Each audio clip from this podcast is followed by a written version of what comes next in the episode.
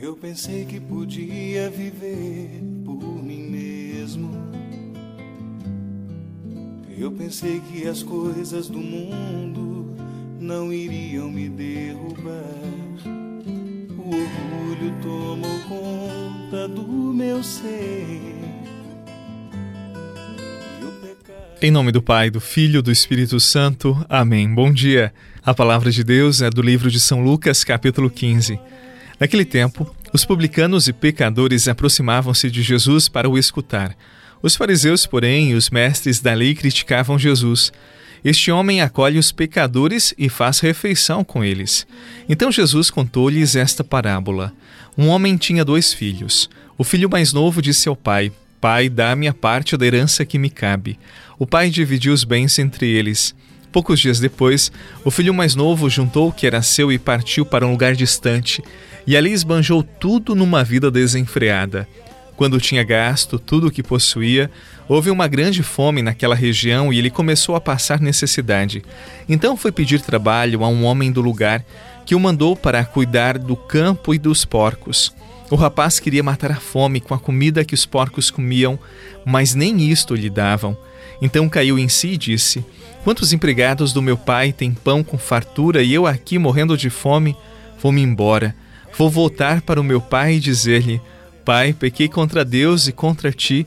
Já não mereço ser chamado teu filho. Trata-me como um dos teus empregados. Então ele partiu e voltou para seu pai. Quando ainda estava longe, seu pai o avistou e sentiu compaixão. Correu-lhe ao encontro, abraçou-o e cobriu-o de beijos. O filho então lhe disse: Pai, pequei contra Deus e contra ti, já não mereço ser chamado teu filho.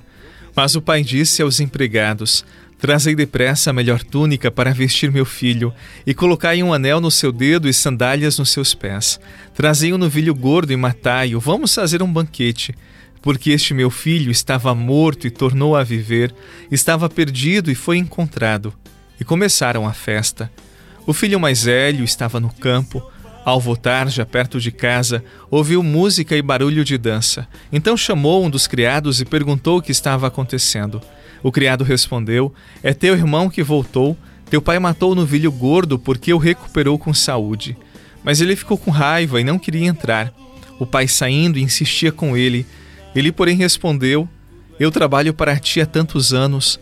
Jamais desobedeci a qualquer ordem tua e tu nunca me deste um cabrito para eu festejar com meus amigos. Quando chegou este teu filho, que esbanjou teus bens com prostitutas, matas para ele o novilho cevado. Então o pai lhe disse: Filho, tu estás sempre comigo, e tudo o que é meu é teu. Mas era preciso festejar e alegrar-nos, porque este teu irmão estava morto e tornou a viver, estava perdido e foi encontrado. Palavra da salvação. Glória a vós, Senhor alcançada em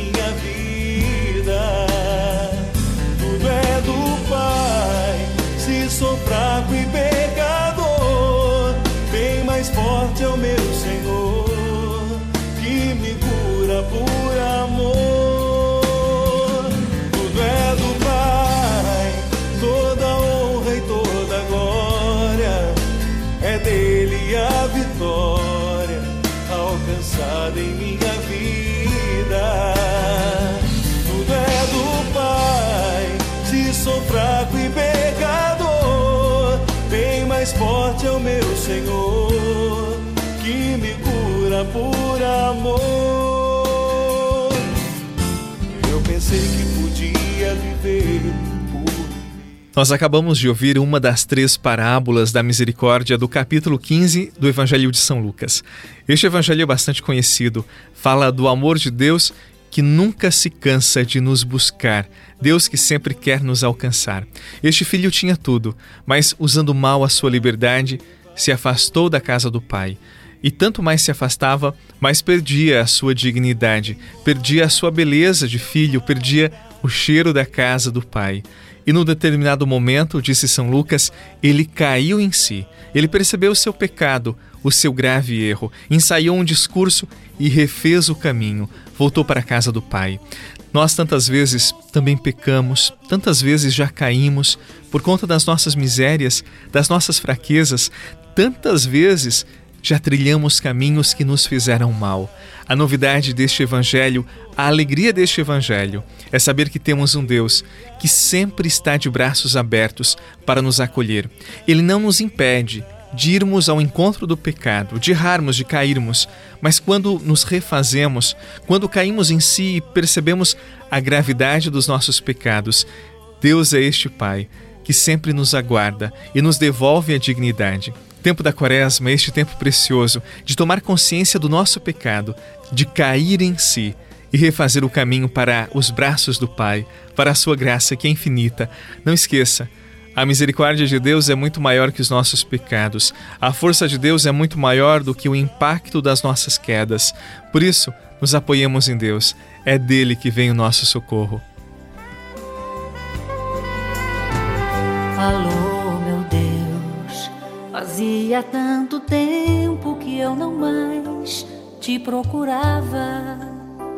Alô, meu Deus, senti saudades tuas e acabei voltando aqui.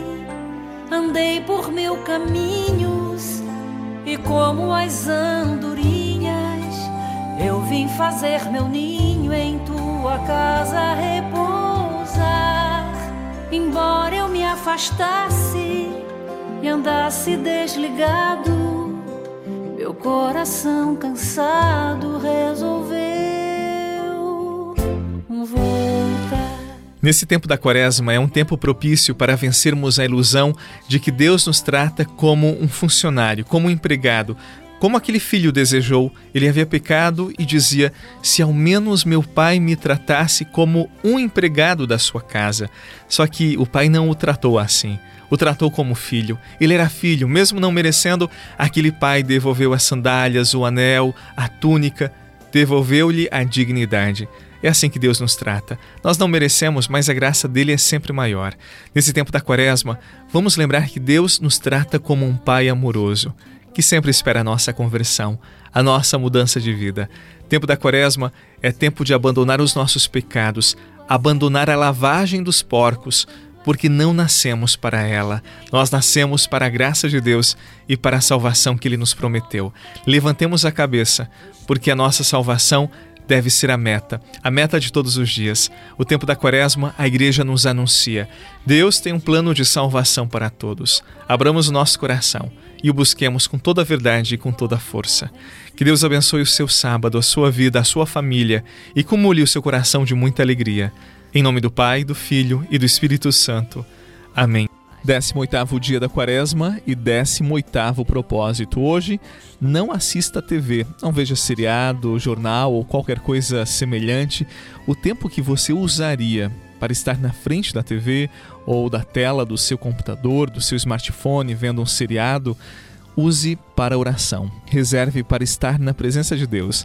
Faça esta troca, que é muito mais virtuosa. Troque a TV pela oração. O tempo que você dispensaria para estar na frente da tela, coloque-se na frente de Deus. E amanhã, já como não teremos a oração, 19 propósito, é recitar durante todo o dia de domingo, várias vezes, a frase de Santo Inácio de Loyola: Tomai, Senhor, e recebei toda a minha liberdade. Reze diversas vezes esta frase, confiando ao Senhor a sua liberdade e o seu coração. A você, bom final de semana, muita paz e até segunda, se Deus quiser. Alô, meu Deus, senti saudades tuas e acabei. Gastei a minha herança comprando só matéria. Restou-me a esperança de outra vez te encontrar. Voltei arrependido, meu coração ferido e volto convencido que este é meu. Você rezou com o Padre Eduardo Rocha, pároco da Catedral de Tubarão. Você pode acompanhar todos os dias pelo Spotify, Deezer, Castbox, Google Podcasts e YouTube. Basta procurar Oração da Manhã com o Padre Eduardo Rocha. E se preferir para receber pelo WhatsApp e Telegram, envie a palavra oração para 48 996 44 1433.